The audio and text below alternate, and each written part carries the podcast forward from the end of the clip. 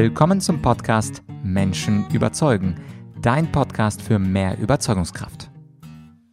Mein Name ist Vladyachenko und heute möchte ich dir eine Partei vorstellen, auf die der französische Philosoph Jean-Jacques Rousseau so richtig stolz wäre. Rousseau, ein Philosoph aus dem 18. Jahrhundert, war großer Verfechter der direkten Demokratie. Und vielleicht musstest du auch im Geschichts- oder Politikunterricht den sogenannten Contrat social, den Gesellschaftsvertrag von ihm lesen. Dort hat er sich nämlich für eine direkte Demokratie ausgesprochen. Das heißt also, das Volk sollte entscheiden. In unserer Parteiendemokratie entscheiden die Parteien, aber es gibt eine neue Partei und sie heißt die Basis und sie möchte langfristig Parteien obsolet machen und sie möchte, dass langfristig das Volk direkt zum Beispiel in einer App über wichtige politische Entscheidungen entscheidet. Ja, und wen kann ich da am besten einladen? Der Jean-Jacques Rousseau steht ja leider nicht zur Verfügung, aber das Gründungsmitglied und der Gründungsvorstand Frank Rödel von der Partei Die Basis, den konnte ich für das Interview äh, gewinnen und heute geht es darum, worum es der Basispartei wirklich geht. Es geht kurz gesagt um äh, direkte Demokratie und um ihre vier Grundwerte.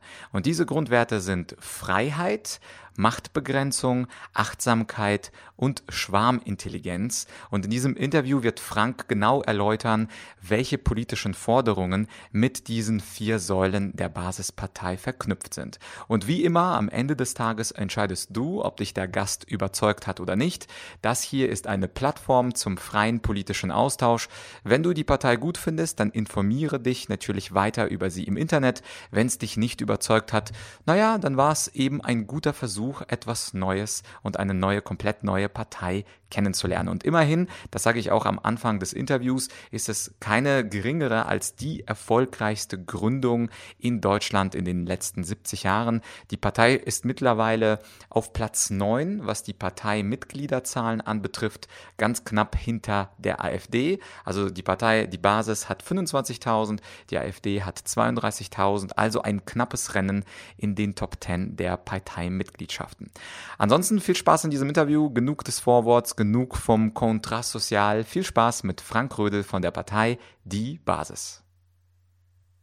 In der deutschen Politik gibt es eine neue Partei und sie heißt die Basis. Und innerhalb von einem Jahr hat sie es geschafft in die Top 10. Und zwar nicht die Top 10 meiner Lieblingsparteien, sondern in die Top 10, wenn man sich die Mitgliederzahlen der Parteien anschaut. Und zwar hat die Basis geschätzt, jetzt stand Sommer 2021, 25.000 Mitglieder, knapp hinter der AfD auf Platz 9. Und ich bin sehr gespannt, weil ich heute spreche mit dem Gründungsvorstand der Partei Die Basis. Und zwar ist es Frank Rödel. Frank, danke, dass du dir die Zeit genommen hast. Sehr gerne, Vlad. Äh, ich freue mich, hier sein zu können. Ja, das Spannende bei neuen Parteien, ich habe ja selbst Politikwissenschaften studiert, das Spannende ist ja, was ist denn überhaupt neu an so einer neuen Partei? Wir hatten ja das Phänomen der Piratenpartei, die war ja gehypt und nach ein paar Monaten ist es dann abgeflaut. Aber was ist eigentlich das Neue bei der Basis? Also stellen wir uns vor, die Leute haben nie von der Basis gehört. Wofür steht ihr als Partei? Also erstmal ist natürlich die Frage, warum haben wir überhaupt eine Partei gegründet? Es gibt ja eigentlich schon äh, genügend. Äh, beim Bundeswahlleiter gibt es eine Liste, wo quasi alle angemeldeten Parteien sind in Deutschland. Das sind schon weit über 100 mittlerweile. Ich glaube 113 oder 114 Parteien, die beim Bundeswahlleiter gelistet sind. Ähm, und insofern, es gibt alles Mögliche und alle möglichen Ideen und Strömungen wurden schon quasi in Parteien gegossen. Aber wir sind letztes Jahr ähm, durch die äh, Vorkommnisse, die sich rund um Corona gebildet haben, also die Maßnahmen, der Lockdown, der viel zu spät gekommen ist eigentlich, ja, ähm, auch die Maßnahmen Maske ja, Maske nein, die haben uns äh, erstmal genauer draufschauen lassen, was passiert da eigentlich, warum werden vor allem nur verschiedene ähm, spezielle Wissenschaftler gehört und befragt und warum wird nicht ein großer Tisch fakultätübergreifend sozusagen gebildet, wo eben auch ähm, Wissenschaftler und Experten zu Wort kommen, die eben auch gefragt werden sollten, wie Epidemiologen, wie Psychologen. wenn wir von einem Lockdown von einer, von einer, ganzen Bevölkerung sprechen, muss eben auch gefragt werden, was hat das für Auswirkungen, äh, auch soziale Auswirkungen, die Berufsverbote, die quasi ausgesprochen wurden. Also wir waren relativ früh ziemlich unglücklich über die Entwicklung Und beim genaueren Hinsehen, ähm, wo die Problematik liegt, haben wir eben festgestellt, dass wir ein Demokratiedefizit haben letztendlich. Also dass die Parteien eben nicht mehr wirklich hören und sehen, was in der Bevölkerung los ist, ähm, eigentlich nur im ganz kleinen Kreise Entscheidungen treffen, teilweise sogar, äh, wenn man jetzt die Ministerpräsidentenrunde zusammen dem Kanzleramt sich anschaut, die jetzt über ein halbes, dreiviertel Jahr die äh, Verordnungen letztlich erlassen hat für, die, für alle Bundesländer. Das ist eigentlich ein Gremium, das ist in unserer Verfassung gar nicht vorgesehen. Das gibt es eigentlich gar nicht. Aber ähm, die haben sich also quasi, sage ich mal, selbst ermächtigt, einen Kreis zu bilden und dann die Entscheidungen über Verordnungen, die letztlich unser Grundgesetz in weiten Zügen außer Kraft gesetzt haben. Und insofern haben sich viele Menschen eben Gedanken gemacht und sind dann zu der Erkenntnis gekommen, auch wenn wir Parteien gar nicht so prickelnd finden, ehrlich gesagt, weil wir sind ganz normale Bürger. Viele von uns waren kaum oder gar nicht politisch aktiv bis zur Gründung der Partei. Ähm, aber wir haben eben erkannt, dass es eben jetzt Zeit ist, dass tatsächlich Menschen aus der Mitte der Gesellschaft sich nochmal für Politik engagieren ähm, und sich einbringen und quasi in das System äh, eindringen, wenn du so willst, einsteigen und es geht eben in Deutschland nur über eine Gründung einer Partei, weil laut unserer Verfassung und Grundgesetz ähm, die Parteien eben für die politische Willensbildung zuständig sind. Und insofern haben wir die Basis gegründet, damit wir dort Einfluss nehmen können. Mhm. Ja, äh, Frank, das war eine sehr lange, ausführliche Antwort. Und ehrlich gesagt weiß ich nach dieser Antwort nicht genau, wofür ihr steht. Vielleicht kannst du ja mal drei Thesen von der Basis äh, nennen, wofür ihr steht. Also wirklich so thesenartig. Wir fordern A, wir fordern B, wir fordern C. Das wäre, glaube ich, für unsere Zuschauer ganz hilfreich. Also das Erste ist schon mal ganz klar, es ist in unserem Namen, wir fordern Basisdemokratie, also äh, direkte Demokratie und über die direkte Demokratie tatsächlich zur Basisdemokratie. Das heißt, wir fordern zum Beispiel als ersten Schritt dass der Volksentscheid auch auf Bundesebene eingeführt wird. Dass zu wichtigen Themen die Bevölkerung befragt wird und eben auch die Bevölkerung nicht nur alle vier Jahre einmal ein Kreuz machen kann und dann für vier Jahre stimmlos bleibt, sondern ähm, dass eben tatsächlich auch zu wichtigen Themen die Bevölkerung gefragt wird. Das, äh, die Bestrebungen dazu gibt es schon lange. In den Bundesländern ist ja auch ein Volksentscheid möglich, aber auf Bundesebene äh, wurde das speziell von der Union seit jeher quasi abgelehnt und äh, nicht vorangebracht. Und das ist eigentlich auch nicht richtig, weil in unserem Grundgesetz Artikel 21 steht, dass das die Bevölkerung eben auch durch Wahlen und Abstimmungen ähm, an der Politik teilhaben kann ja, oder teilhaben soll. Wahlen haben wir, aber Abstimmungen haben wir eben nicht. Und das ist ein, eines der Dinge, die wir ganz klar fordern.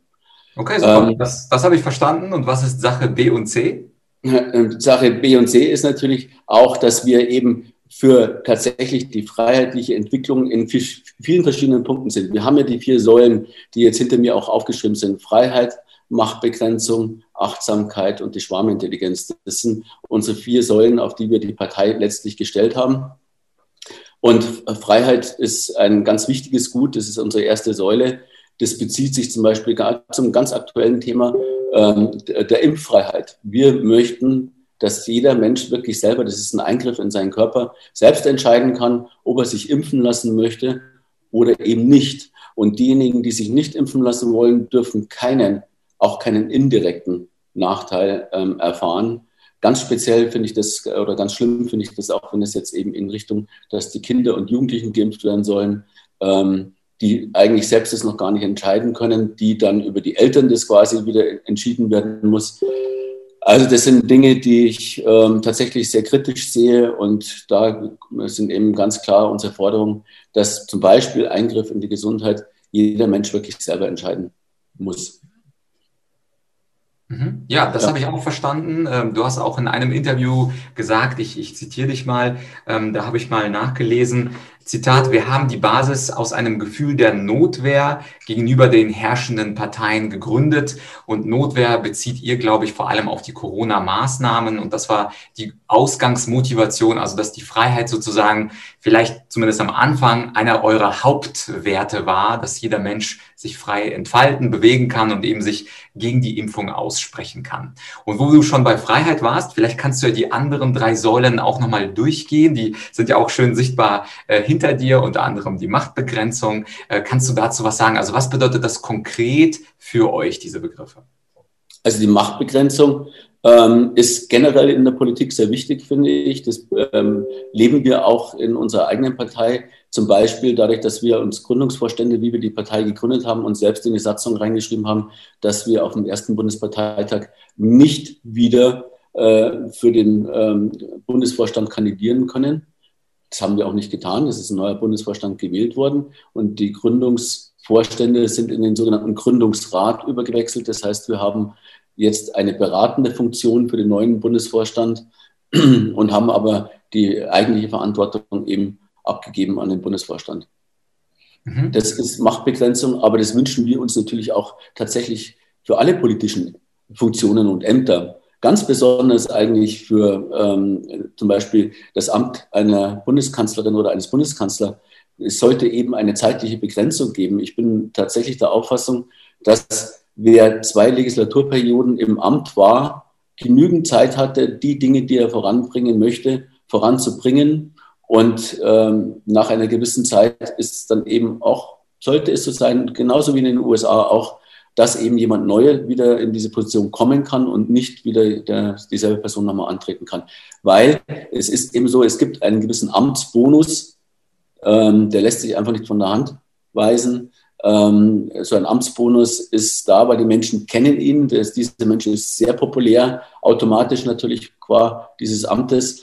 Ähm, und das ist aber trotzdem oftmals, wie man auch, finde ich, in der aktuellen Geschichte der Kanzlerschaft von Angela Merkel erkennen kann, dass die äh, letzten beiden Amtsperioden nicht unbedingt die besten ihrer waren. Ja, und ähm, von dem her ähm, glaube ich, ist auch da eben Machtbegrenzung ein ganz wichtiger Faktor und das möchten wir auch in die Politik mit einbringen.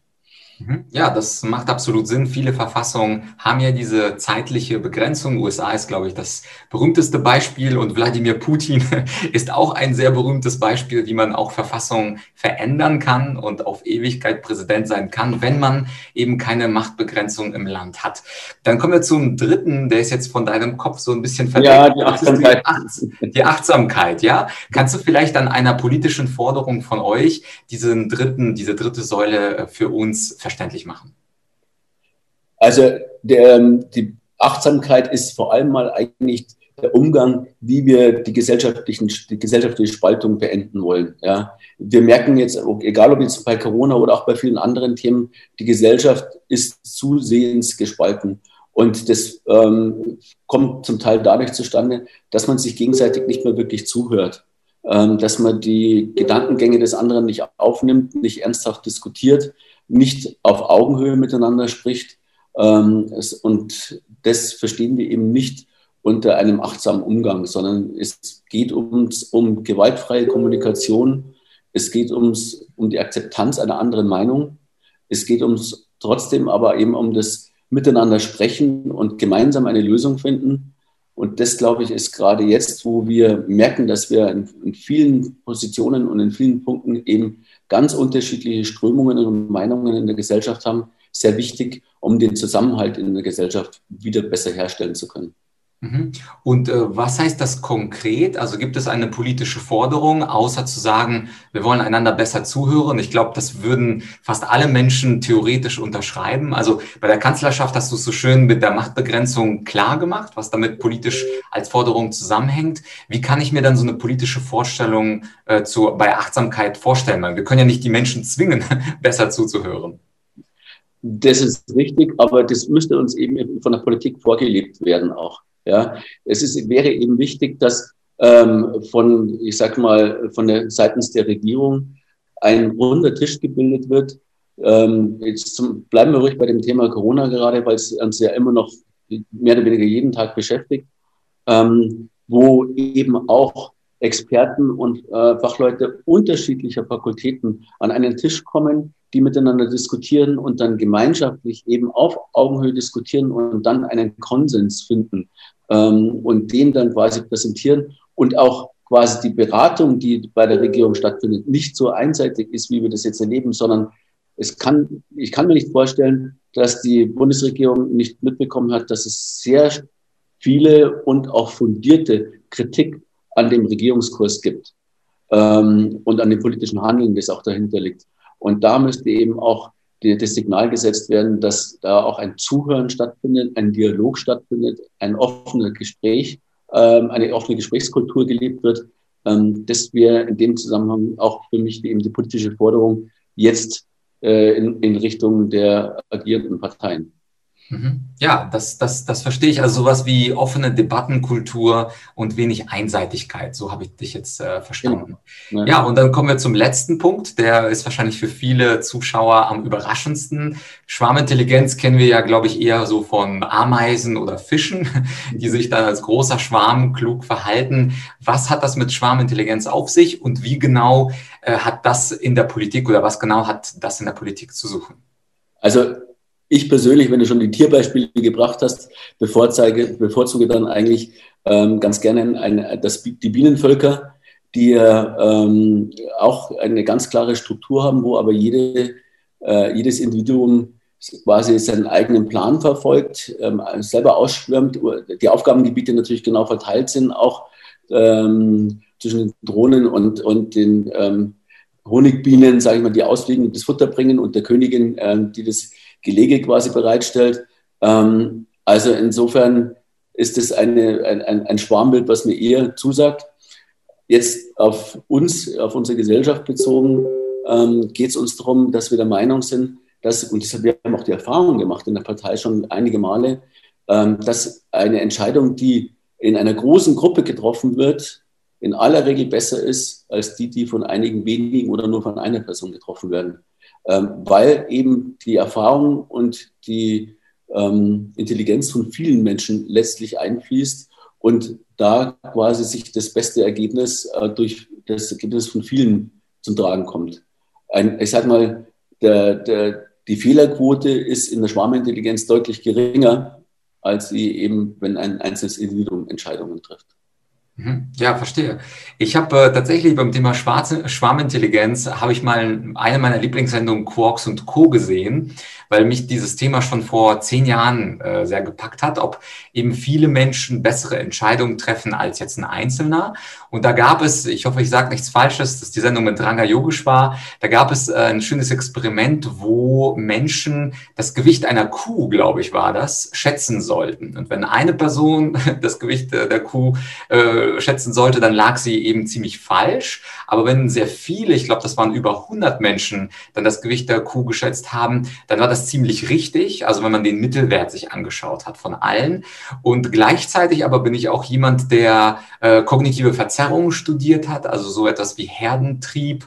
Und man sieht ja auch, dass manchmal, zum Beispiel bei fallenden Aktienkursen, dann Leute auch als Schwarm eben agieren. Sie gucken, oh, die anderen verkaufen jetzt diese ganz bestimmte Aktie zum Beispiel äh, Lufthansa oder was auch immer. Und dann fällt diese Aktie ziemlich schnell. Das heißt also, manchmal kann ja eine Masse auch ziemlich falsche Entscheidungen treffen. Stichwort Herdentrieb. Ich gucke das, was der andere macht. Und das ist nicht unbedingt immer rational, der großen Masse hinterherzulaufen.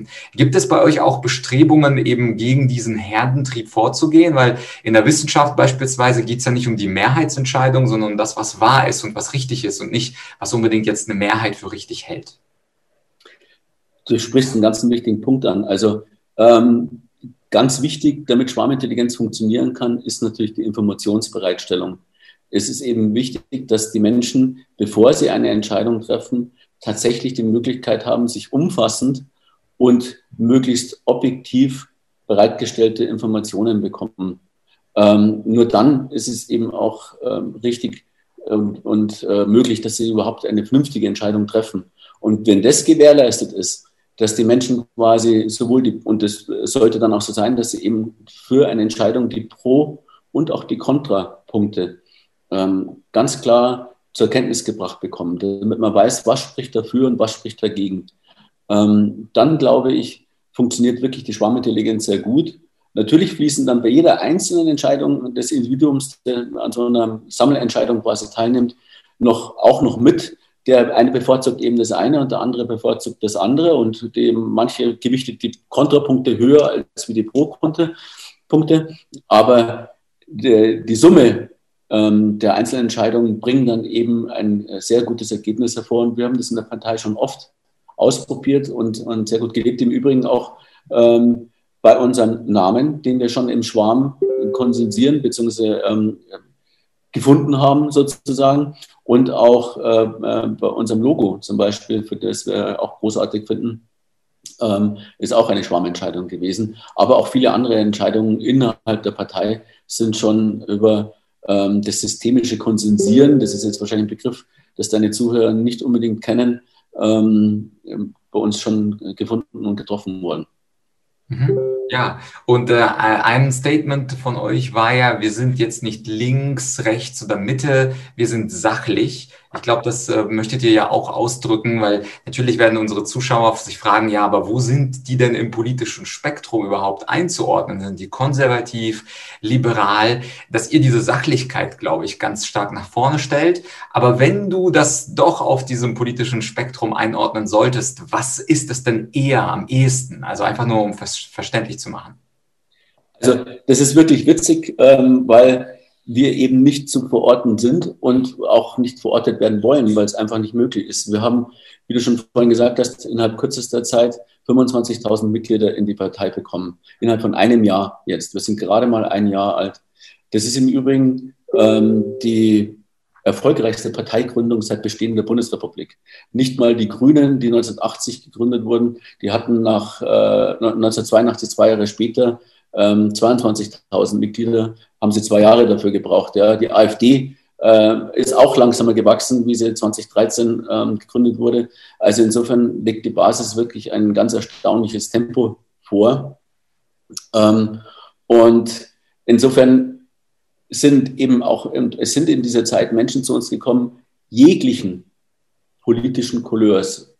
Also sowohl von ganz links bis auch von der AfD. Ja. Wir haben in unsere Satzung reingeschrieben, dass wir jede Form von Extremismus ablehnen. Also wir haben, lehnen sowohl Links- wie Rechtsextremismus ab, das ist ganz klar. Ähm, das findet sich bei uns nicht. Aber ansonsten aus dem Spektrum quasi, was auch im Bundestag vertreten ist, nehmen wir gerne Menschen auf. Weil die Idee und unser Konzept ist eben, dass die sachliche politische Diskussion auch innerhalb der Basis stattfinden soll. Wir wollen eben keine ähm, Partei sein, die links oder rechts steht, sondern wir wollen uns sachlich an den einzelnen Themen abarbeiten. Und wenn ein Vorschlag von einer linken Ideologie kommt, ist es für uns gut. Und wenn ein Vorschlag von der AfD kommt, ist es vielleicht auch gut. Es muss eben sachlich debattiert werden und ähm, untersucht und besprochen werden, äh, was steht dahinter, ist es eine gute Idee und dann wird mit den Basismitgliedern darüber abgestimmt äh, oder konsensiert, besser gesagt. Ähm, und dann ist es uns eben eigentlich egal. Wir wollen die, nicht mit dieser ideologischen Scheuklappen-Logik äh, an Themen herangehen, sondern das tatsächlich erstmal ideologiefrei angehen und uns richtig an den Sachthemen abarbeiten. Mhm. Und was auch interessant war, für mich besonders, wie jemand der Politik studiert hat, war der Punkt, dass ihr irgendwann die Parteien sogar überflüssig machen möchtet diese Idee der direkten Demokratie, die haben wir unter anderem im antiken Griechenland gehabt, die, über die hat äh, Jean-Jacques Rousseau geschrieben. Das bedeutet also, dass das Volk direkt die Entscheidung trifft. Und wenn wir jetzt mal ein paar Jahrzehnte nach vorne spulen, was ist denn die große Vision der Basis? Also gibt es dann irgendwann noch überhaupt Parteien? Gibt es noch ein Parlament? Wie soll quasi, wenn es nach euch ginge, 50 Jahre, ihr braucht natürlich ein bisschen Zeit, um, um zu wachsen und auch überhaupt in die mediale Aufmerksamkeit zu kommen. Das ist ja auch noch ein separater Punkt. Kleinstparteien haben da immer besonders Schwierigkeiten. Die werden ja nicht unbedingt eingeladen in die ARD und ZDFs dieser Welt. Aber angenommen, es verläuft läuft alles nach Plan, so ihr wir das wünscht. Wie sieht eigentlich das ideale Deutschland mit der Basispartei aus? Also dann gibt es ja irgendwann mal gar keine Partei, auch keine, keine Basispartei, oder?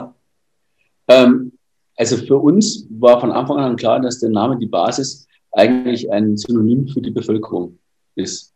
Also ähm, die Basis ist, sind ja die Menschen, die mit uns leben in, in unserem Land hier. Und zwar die, ich, sag mal, jeglichen Hintergrund haben, spielt überhaupt keine Rolle.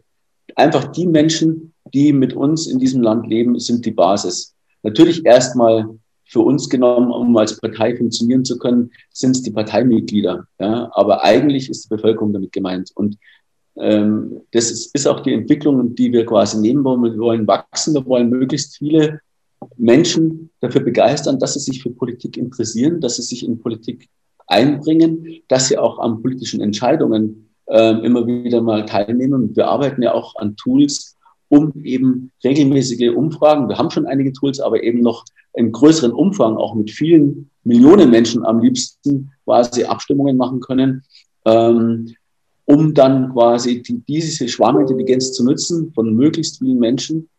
Dazu muss natürlich eben, wie wir vorhin schon festgestellt haben, die Informationsbereitstellung besser funktionieren, als wie das heute ist, weil äh, in meinen Augen die öffentlich-rechtlichen Medien ihrem Informationsauftrag nur noch bedingt nachkommen und ähm, eben nicht mehr für eine wirklich objektive Berichterstattung. Das hat ja manchmal mehr so wie eine Hofberichterstattung für die Regierung, hat man den Eindruck, es ist wenig Kritik, äh, wenig, äh, wenig andere Seiten werden beleuchtet und wenn dann nur mal zu die Sendeplätze um äh, Mitternacht herum sozusagen, dass mal ein, ein, eine kritische Dokumentation kommt.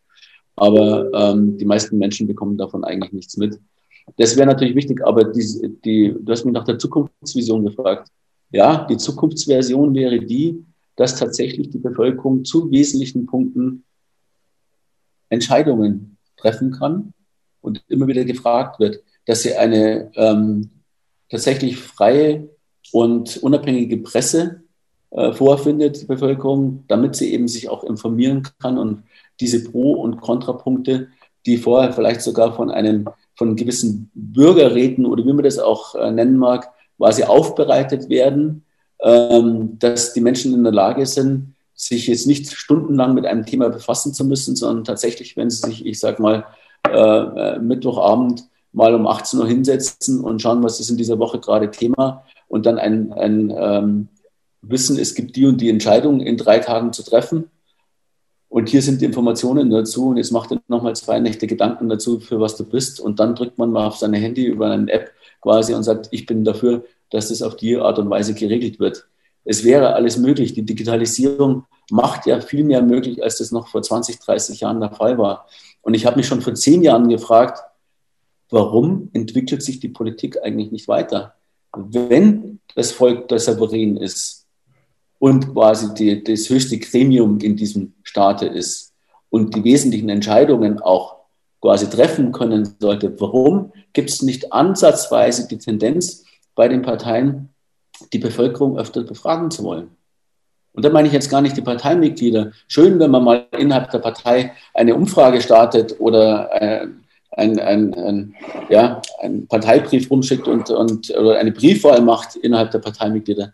Nein, es müsste doch die Bevölkerung einbezogen werden. Und nicht umsonst, äh, es ist dir sicherlich bekannt, Flat, dass äh, 1990 ähm, hatten die Parteien, die im Bundestag vertreten sind, noch über zwei Millionen äh, Mitglieder. Ähm, 2016 war es schon nur noch die Hälfte. Also die haben über eine Million Mitglieder verloren. Das heißt, ähm, jetzt von, wir haben ein eine Bevölkerung, die wahlberechtigt ist, ich glaube, in, einer Größenordnung von 62 Millionen, so in etwa. Ähm, 82 leben in diesem Land, 82 Millionen. Ähm, und es ist nur eine Million Menschen quasi in Parteien organisiert. Das zeigt ja natürlich auch, wie viel Frustration damit dabei ist und wie wenig die Menschen eigentlich sich noch äh, mit Politik beschäftigen wollen. Hat mich selber ja auch betroffen. Ich bin zwar ein politisch interessierter Mensch, aber ähm, es war nicht wirklich verlockend, mich äh, als Mitglied in die CSU, ich lebe im Süden ähm, von Deutschland, oder in einer anderen Partei äh, mich hineinzubegeben. Das war wirklich total weit, äh, weit entfernt für mich, ja, weil ich eben auch das Gefühl hatte, dass sich Parteien eigentlich in einer Weise in diesen Staat hineingefressen haben, die dem Ganzen nicht äh, wirklich gerecht wird und der Bevölkerung auch nicht mehr gerecht wird. Beispiel Rundfunkrat, der in weiten Dingen äh, in vielen Positionen auch politisch besetzt ist. Ja. Auch ähm, Beispiel, äh, wenn du dir die Staatsanwaltschaften anschaust, wie viel äh, auch da Positionen in der Justiz politisch besetzt werden, bis hin zum Bundesverfassungsgericht. Also das sind Dinge einfach, die lassen einen zweifeln, dass sich unser Parteiensystem zum Besseren weiterentwickelt hat, sondern man muss eben sagen, es hat sich in vielen Dingen des Staates bemächtigt schon fast. Und das ähm, wundert mich eigentlich, dass das nicht mehr Menschen erkennen und ähm, von sich aus realisieren, dass man an dieser Entwicklung mal der, dieser Entwicklung mal Einhalt gebieten muss und mal gucken muss, dass man das Ganze entweder wieder zurückdreht oder wieder auf eine gesunde Ebene stellt. Ja. Das sind so unsere Empfindungen gewesen, auch eben im letzten Jahr, die dann zur Gründung der Partei geführt hat. Und das ist natürlich eigentlich eine, ein Paradox, äh, wenn du feststellst, ähm, dass das Parteiensystem an sich sich in eine ungute Weise entwickelt hat und du dann aber selber quasi eben gezwungen bist, eigentlich auch eine Partei zu gründen, um überhaupt ähm, in diesem Land was bewegen zu können. Mhm. Ja, und nochmal ganz kurz zum Verständnis für unsere Zuschauer. Also das heißt, es steht irgendwann, wenn ihr dann äh, ganz viele seid und euch durchsetzt, eine politische Entscheidung an. Zum Beispiel soll das Mandat der Bundeswehr in Mali ver verlängert werden. Heute entscheidet ja der Bundestag darüber und eure Idee ist es, zum Beispiel bei einem Bundeswehreinsatz, den Leuten so eine Art Memo zu schicken mit, ich sag mal, zwei Seiten. Auf einer Seite stehen Pro-Argumente für den Einsatz in Mali der Bundeswehr. Auf der zweiten Seite, ich vereinfache das aber so ungefähr, auf der zweiten Seite stehen dann die Kontra-Argumente in Mali. Und dann gibt es beispielsweise irgendein Entscheidungsdatum, bis wo man mit einer App ganz sicher, also angenommen ist es möglich, ganz sicher dann für oder gegen den Einsatz stimmen kann. Und dann haben alle wahlberechtigten Bürger mit einem iPhone oder Smartphone, Samsung, was auch immer, die Möglichkeit dann zum Beispiel dafür oder dagegen zu stimmen. Die Ergebnisse macht man dann bekannt, zum Beispiel an einem Sonntag um 18 Uhr. Und dann haben sich zum Beispiel 12 Millionen für die Verlängerung und 24 gegen die Verlängerung ausgesprochen. Und dann wird der Einsatz in Mali beendet. Ist das so richtig zusammengefasst? Ähm, ja, im Prinzip, du bist ganz nahe dran. Es, das entspricht natürlich momentan noch nicht unserem Parteiengesetz und äh, wo jeder Abgeordnete seinem Gewissen verpflichtet ist. Äh, äh, offiziell gibt es ja keinen Fraktionszwang, ja, ähm, sondern es heißt ja quasi, jeder Abgeordnete soll nach seinem Gewissen entscheiden. Ähm, und das ist so, das steht ähm, eben äh, bei uns auch im Grundgesetz festgeschrieben.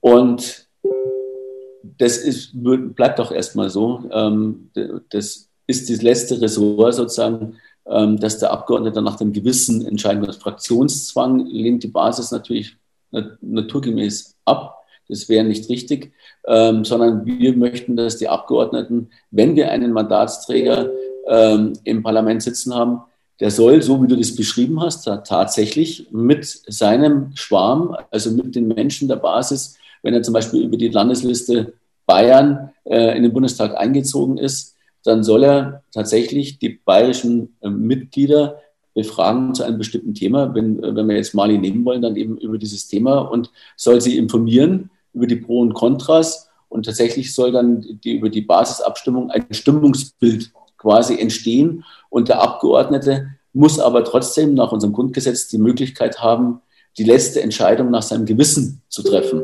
Ja?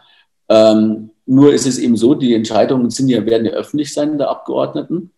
Und ähm, wenn ein Basisabgeordneter eine Entscheidung gegen den Schwarm trifft, wird er gute Gründe ähm, haben müssen und die auch erklären müssen und gegenüber der Basis vertreten müssen. Und wenn es zu oft vorkommen sollte, ähm, dann ähm, wird er, glaube ich, nicht wirklich nochmal in diese Position kommen, äh, weil die Basis sich das natürlich merkt und das dann auch entsprechend äh, bei der nächsten Mal ähm, nicht, mehr in, nicht mehr in diese Position bringen wird. Das Beispiel ist im Übrigen gerade ganz gut, was du gebracht hast, hast ähm, Militäreinsatz in Mali. Ähm, ich glaube, bei uns ist, wir sind ganz klar eine, eine Friedenspartei. Ähm, wir sind mit, bin ich mir ziemlich sicher, so gut wie ich die Basis momentan äh, in dem Jahr kennengelernt habe, ähm, gegen Auslandseinsätze der Bundeswehr. Ähm, die Sicherheit Deutschlands am Hinterkusch zu verteidigen, hat jetzt 20 Jahre lang gedauert. Den Erfolg haben wir gesehen. Es war nämlich keiner da. Ähm, es haben viele Menschen ihr Leben gelassen und ähm, Afghanistan ist eigentlich in einem ähnlich instabilen Zustand, als wie die äh, ganze Mission begonnen hat. Mhm. Also ähm, in, insofern sehe ich das sehr kritisch und genau das ist noch nämlich dann ein Punkt, würde sich jetzt die Basis quasi für eine Verlängerung aussprechen und das Gewissen des Abgeordneten sagt, ich kann mich aber nicht, leider nicht für einen militärischen Auslandsansatz dafür stimmen, weil ich es mit meinem Gewissen nicht vereinbaren kann. Ähm, dann, oder Atomkraft wäre auch so ein Beispiel, ja, dass man sagt, ich kann mich einfach nach meinem Gewissen nicht wieder für Atomkraft aussprechen. Also das gibt so Punkte, wo letztlich der Mensch äh, noch die letzte Entscheidung, wenn er dann eben so ein Abgeordnetenmandat hat, ähm, für sich treffen können muss. Aber es soll eben nicht der Regelfall sein. Die, okay. meisten Gesetze sind ja nicht so weitreichend und da sollte man dann eben was dem Stimmungsbild, was von der Basis eingeholt wurde, auch Folge leisten. Ja, was ich jetzt noch nicht ganz verstanden habe, ist, in deiner McClare-Modell ähm, hat jetzt der Abgeordnete sozusagen das letzte Wort und am Anfang des Interviews hast du ja gesagt, dass ihr auch für Volksentscheide auf Bundesebene seid. Also warum braucht man überhaupt diesen Abgeordneten dazwischen? Ich habe dich eher so verstanden, dass bei den wichtigen Fragen das Volk direkt gefragt wird das heißt also, wenn man jetzt entscheidet, der Mali-Einsatz oder Bundeswehreinsatz, wo auch immer, ist eine wichtige Frage, braucht man ja das Gewissen des Abgeordneten gar nicht befragen, sondern wie ich dich anfangs verstanden habe, soll dann das Volk direkt entscheiden über den Einsatz in Mali. Also gibt es dann Volksentscheide auf Bundesebene oder nicht? Jetzt müssen wir ein Missverständnis aufklären, Flatt. Ähm, wir sind jetzt quasi, ich habe jetzt von einem aktuellen Fall von jetzt, weil du eben auch einen aktuellen Fall Bundeswehreinsatz in Mali gesprochen hast. Also sprich, wenn jetzt im Herbst die Basis im Bundestag sitzen würde und diese Entscheidungen anstehen würden, dann müssen wir uns ja mit den jetzigen Gegebenheiten erstmal anfreunden und leben. Das heißt, es gibt noch keinen Volksentscheid, wo das Volk entscheiden kann. Und da brauchen wir noch den Abgeordneten. Und dann wäre das der Mechanismus, ähm, den ich eben beschrieben habe. Wenn ich jetzt wieder mit deinem Gedankengang von vorhin in die weitere Zukunft gucke, wo wir tatsächlich Basisdemokratie und direkte Demokratie haben, dann ist es tatsächlich so, dass wir quasi eine, wie soll man sagen, Verwaltungseinheit Regierung haben, sozusagen, die die äh, wesentlichen Entscheidungen, die vom Volk getroffen wurden, dann quasi nur administriert und umsetzt. Ähm, aber das ist natürlich wirklich Zukunftsmusik, wo vielleicht in 20 Jahren im Raum steht, ähm, aber eben nicht aktuell. Und ich glaube, das war gerade unser, okay. unser Problem, was wir hatten. Ja, super, super. Aber das, das wollte ich nur klarstellen. Also jetzt habe ich das auch besser verstanden. Also zeitweise ist das beratend, was das Volk sagt, aber die große Vision in 20 oder 50 Jahren sind dann tatsächlich Volksentscheide auf Bundesebene. Ja, Frank, ich glaube, ich, Volksentscheide sollte, sollte es schneller geben. Ähm, also eigentlich die Voraussetzungen in unserer Verfassung und im Grundgesetz sind ja da, ähm, Volksentscheid zu geben. Es ist nur der politische Wille noch nicht da, dass äh, Volksentscheide eingeführt werden. Ja, also, ist ja nicht da? Natürlich wollen die Parteien ihre Macht nicht einfach so. Weißt du, weißt du Volksentscheide, äh, wir brauchen nur in die Schweiz schauen. Das geht ja und das funktioniert ja auch. Ähm, das sind zwar, ein Volksentscheide ist natürlich ein Mechanismus, der ist sehr langsam. Das ist ja nicht so, wie wir das eben jetzt gerade beschrieben haben. Dass quasi eine App schon gibt und du dann äh, einmal die Woche zu einem aktuellen politischen Thema dann befragt und deine Meinung ergibst. Ein Volksentscheid hat ja immer eine lange Prozedur. Ich glaube, in der Schweiz ist von der, von der ersten Idee, einen Volksentscheid zu machen, bis zum Volksentscheid selber vergehen mindestens ein bis zwei Jahre und bis es dann umgesetzt wird, vergehen nochmal drei bis vier Jahre. Also das ist ein sehr langwieriges Verfahren in der Schweiz ähm, und hat natürlich nichts tatsächlich mit Tagesgeschehen oder mit Tagespolitik viel zu tun. Ähm, aber das wäre ja schon mal ein erster Schritt, wenn es einen Volksentscheid gäbe, um wenigstens einmal im Jahr oder zweimal im Jahr die wichtigsten Themen ähm, vom Volk entscheiden zu lassen. Und dann eben aber quasi eine höhere Frequenz reinbringen und vielleicht irgendwann mal sogar ähm, tatsächlich einmal die Woche eine politische Entscheidung. Warum nicht? Ja. ja.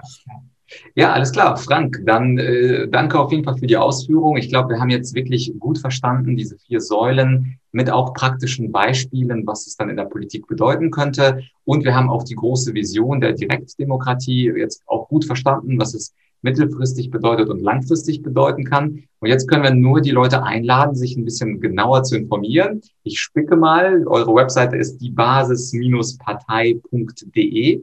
Da gibt es ja alle Informationen, da gibt es sowohl eure Geschichte als auch euren Vorstand und alles, was es so geben kann. Und ihr habt natürlich auch einen YouTube-Kanal, wo sich Mitglieder und auch bestimmte Vorstände zu politischen Themen äußern. Ich bin sehr gespannt, wo ihr dann äh, bei der Bundestagswahl im September landet. Äh, echt spannend, wie weit eure Partei es schafft. Und an der Stelle, Frank, Dankeschön für das Interview und dir gehört nochmal das letzte Wort. Also was würdest du gerne den Leuten vor der Bundestagswahl mitgeben? Also ich möchte Ihnen äh, eigentlich das Interesse für Politik bei den Menschen wecken. Ähm, wir merken doch alle, inwieweit uns die Politik, ähm, politische Entscheidungen vor allen Dingen unser tägliches Leben beeinflussen können und beeinträchtigen. Wenn man sich anschaut, wie viele Menschen ähm, in ihrer Berufsausübung jetzt eingeschränkt wurden, ihre Existenz quasi schwer gefährdet wurde, wie die Kinder schwer leiden mussten ähm, durch die Entscheidungen, die in meinen Augen eben, eben nicht gut genug begründet und tatsächlich ähm, richtig waren. Die weitreichenden Maßnahmen, die Lockdowns und die äh, Dinge. Ich will nicht Corona verharmlosen, aber ähm, die Maßnahmen waren in großem Maße unverhältnismäßig in meinen Augen und haben zu viel mehr Kollateralschäden geführt, als wir uns das vorstellen können. Viele Menschen leiden wirklich drunter. Und das soll uns quasi ein Menetekel sein, wie wichtig es ist, sich in die Politik einzubringen und sich in die Politik einzumischen. Wir müssen jetzt aktiv werden, wir müssen zusammenstehen und eben auch sagen, wir wollen politischen Einfluss nehmen und uns nicht mehr nur über uns, das über uns regiert wird, sondern wir wollen uns daran beteiligen über die Dinge, die uns täglich widerfahren. Ja, vielen Dank, Frank, nochmal für dieses schöne Interview. Ja, das war also das Interview mit Frank Rödel, dem Gründungsvorstand der neuen Partei Die Basis. Ich musste ja die ganze Zeit an meinen alten Geschichts- und Politiklehrer Clemens August Recker denken, bei dem wir diesen Gesellschaftsvertrag von Jean-Jacques Rousseau lesen mussten. Ich hoffe, du fandest das Interview spannend. In diesem Podcast findest du natürlich auch viele, viele andere Politiker und Parteivertreter. Wenn du im Feed zurückschaust, da sind ja jetzt mittlerweile über 250 Lektionen, hatte ich mit der SPD, mit den Linken, mit der AfD, mit der CDU und vielen weiteren gesprochen. Das heißt also, wenn dich Politik interessiert, hör gerne rein, schau zurück im Feed. Und wenn du die Partei, die Basis spannend fandst, dann könntest du was Gutes tun. Du könntest nämlich diese Podcast-Folge mit jemandem teilen, der sich für kleine Parteien oder andere Parteien interessiert, für neue Meinungen, neue Strömungen, denn Aufklärung ist ja das Beste, was man machen kann. Stichwort Jean-Jacques Rousseau, der war ja zusammen zusammen mit Montesquieu ganz vorneweg äh, im Bereich der Aufklärungsphilosophie unterwegs. Und auch du und ich können Aufklärungsphilosophen im Kleinen sein, wenn wir diese Podcast-Folge mit unseren Bekannten teilen. Also danke auf jeden Fall für das Empfehlen, für das Teilen dieses Podcasts. Und an der Stelle sage ich bis bald und wir hören uns schon ziemlich, ziemlich in ein paar Tagen. Also abonniere den Podcast, falls noch nicht geschehen, empfehle den Podcast, falls noch nicht geschehen und bis bald, dein Vlad.